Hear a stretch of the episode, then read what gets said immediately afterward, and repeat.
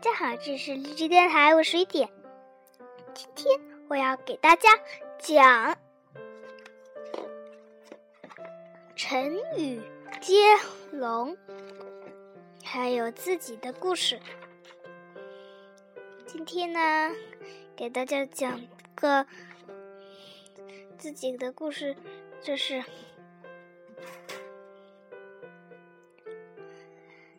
你好啊。小鸟，谢谢大家收听。嗯，今天我们讲到了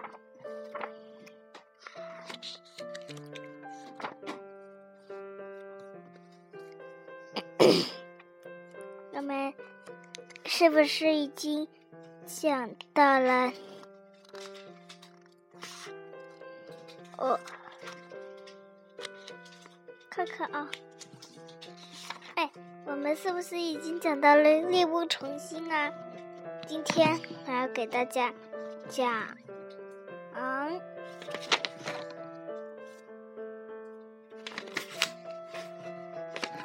夜惊鱼情。先给大家讲成语接龙这里的吧，成家立业，夜惊鱼情。原来这是，哦，知道了。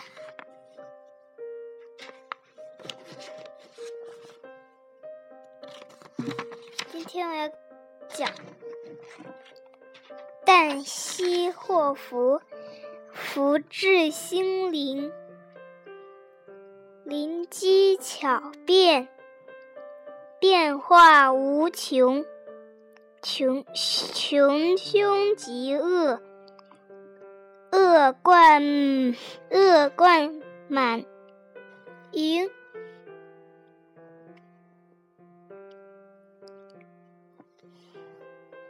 蝇营狗苟，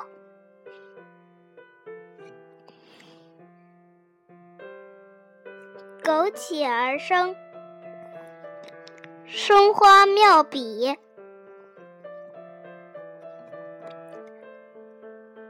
走龙蛇。好，来给大家讲夜惊鱼旗。韩愈在文学方面非常有名，但在仕途上有。多有波折，他因为直言敢谏得罪了皇帝，一些奸臣也对他怀恨在心，总想除之而后快。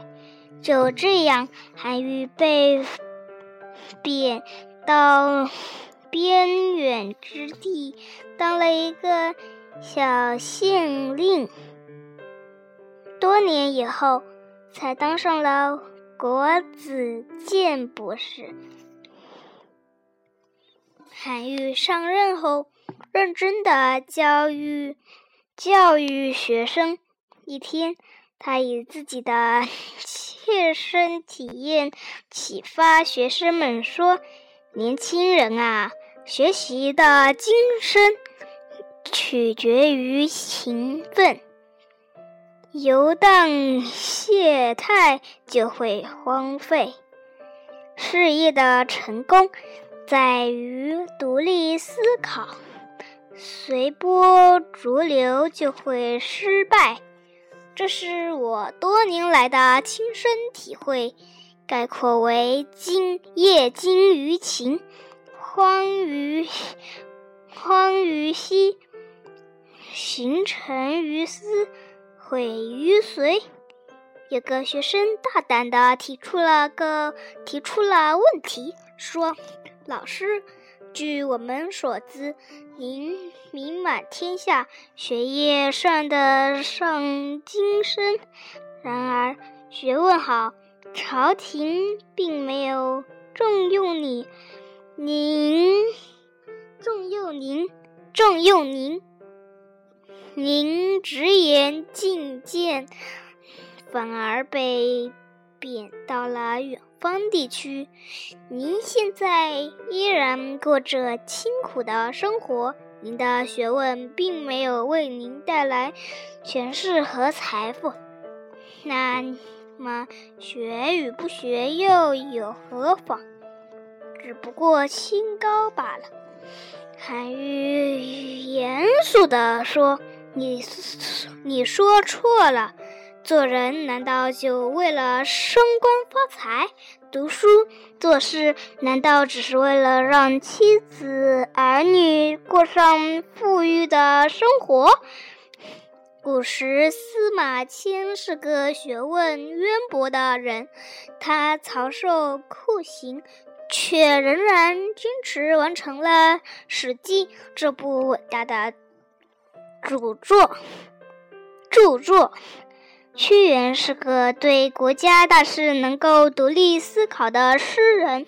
他被流放之后，直至自沉汨罗江，始终关心着楚国的兴亡。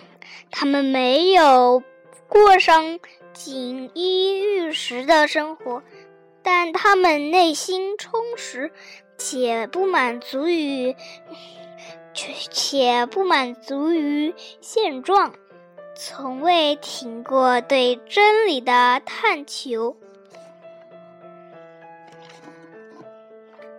好，来。我们继续来讲我的故事吧。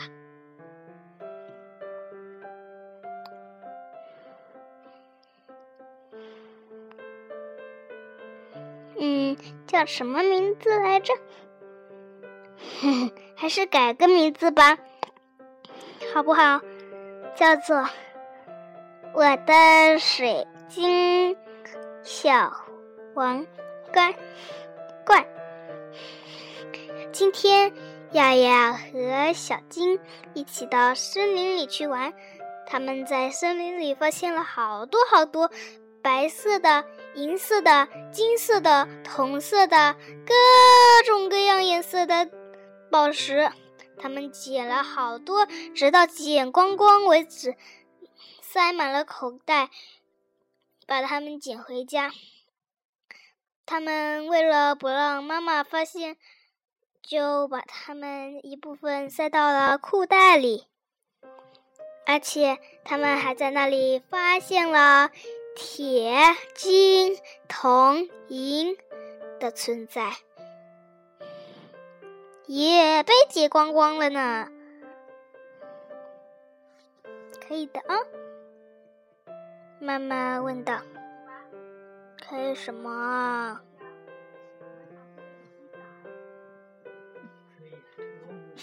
嗯，我想啊，你应该去学习啦。可是我才刚回家呀，妈妈。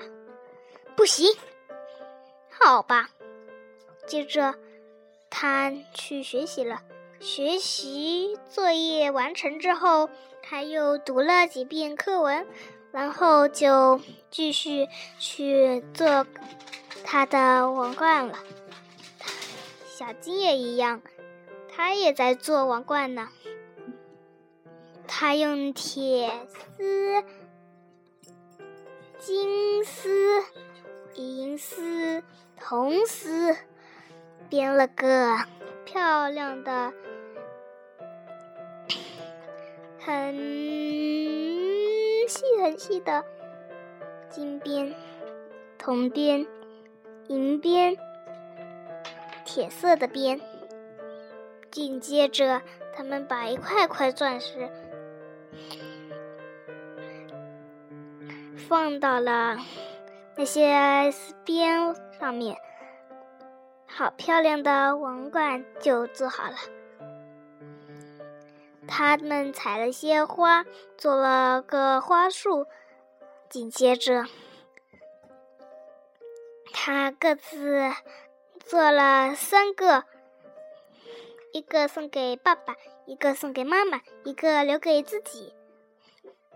因为小金和小鸭都是女孩子，所以才这么喜欢这种手工。男孩子也不错啊，国王嘛，女王嘛。就算不是王者，也可以的呀，对不对呢？对了，我还有跟你讲，他们啊，还采了一些，把那些采了的花，嗯，啊，应该说是捡的。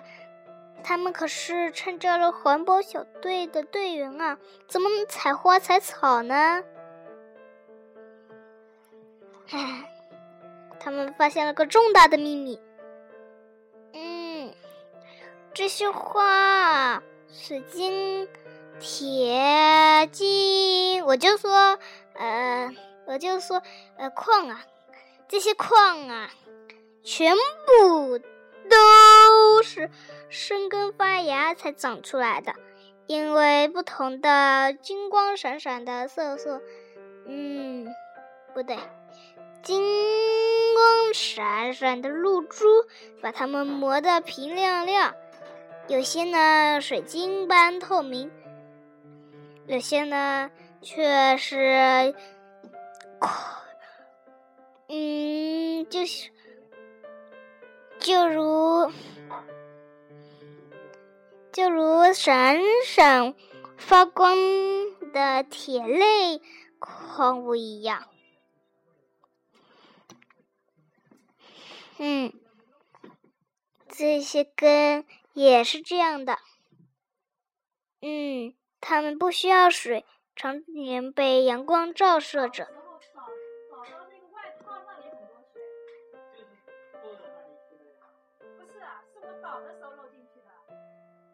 咦？奇怪，他们怎么没发现爸爸妈妈呢？原来他们也去那儿了，可是呢，他们发现的不一样。他们做了紫金花冠，他们还做了一一件漂亮的衣服呢。他们也做了鞋子、衣服、外套，很漂亮呢，也是花做的。不过呢，那些花肯定不是真的花，否则它们都要枯萎了呢。他们喷了喷香水，嗯，男人用的香水呢，肯定是就是给爸爸的。好，他们等爸爸妈妈回来之后，说送给你们。爸爸妈妈，他们的爸爸妈妈见了，高兴极了，夸奖他们说：“嗯，你真是个乖孩子。”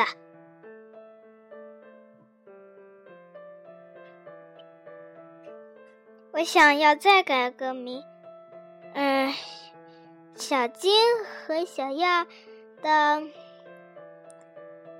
漂亮矿石作品，嗯，应该说是漂亮矿石花作品吧。今天的题目就一个：小金和小亚的漂亮矿石花作品。好，谢谢大家收听。哎，有没有发现我的声音变了呀？啊，其实呢，我告诉你们啊，我可是模仿的哦。其实呢，嗯，这个也不是什么嘛。其实，啊，这只是我我开心时候的声音，那是我沉默的时候的声音，知道了吗？我开心时候的声音，现在的声音，沉默时候的声音，现在的声音。好，现在大家晚安了，再见，拜拜。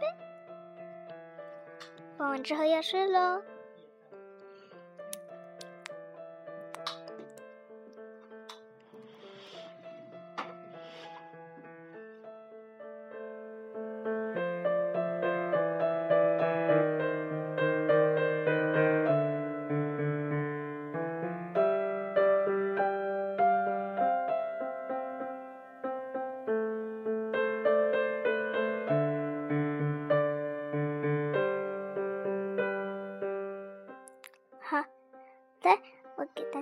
打节拍。